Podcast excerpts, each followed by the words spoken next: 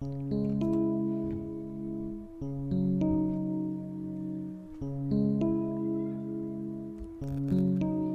上好，宝贝，又到了听小薇老师讲故事的时候了。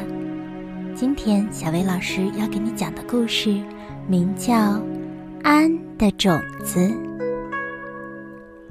从前有一位老和尚，老和尚有三个徒弟，分别是本、静和安。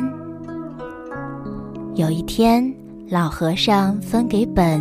静安，每人一颗古老的莲花种子。他说：“这是几千年前的莲花种子，非常珍贵，你们去把它种出来吧。”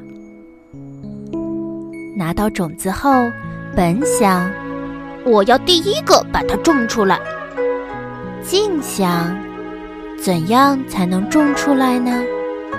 安想：“哦，我有一颗种子啦。”本跑去找锄头，静想挑出最好的花盆，安把种子装进小布袋里，挂在自己的胸前。本把种子埋在了雪地里，等了很久，本的种子也没有发芽。等不到种子发芽的本，愤怒地刨掉了地，摔断了锄头，不再干了。静想，我一定会种出千年莲花的。安想，雪下大了，我先去把庙门外的雪扫一下吧。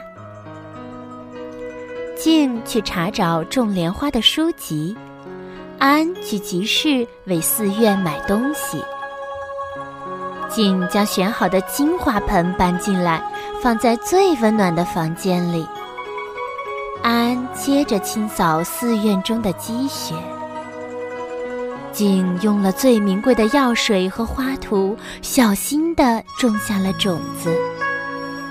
安和以前一样做着斋饭。静的种子发芽了，静把它当成宝贝。用金罩子罩住它。清晨，安又早早的去挑水了。没过多久，静的小幼芽因为得不到阳光和氧气，没过几天就枯死了。晚课后，安像往常一样去散步。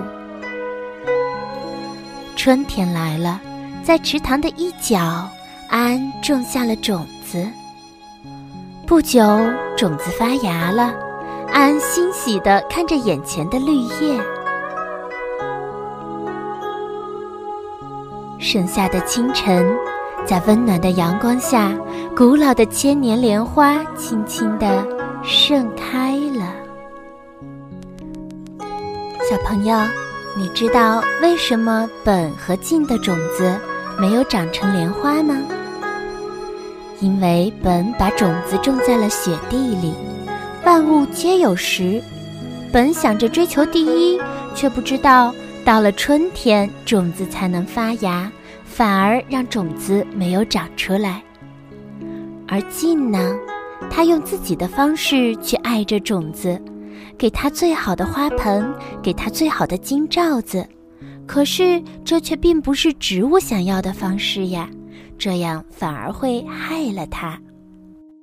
只有安，他不慌不忙，在最合适的时间、最合适的地方种下了莲花的种子，这才得到了千年莲花。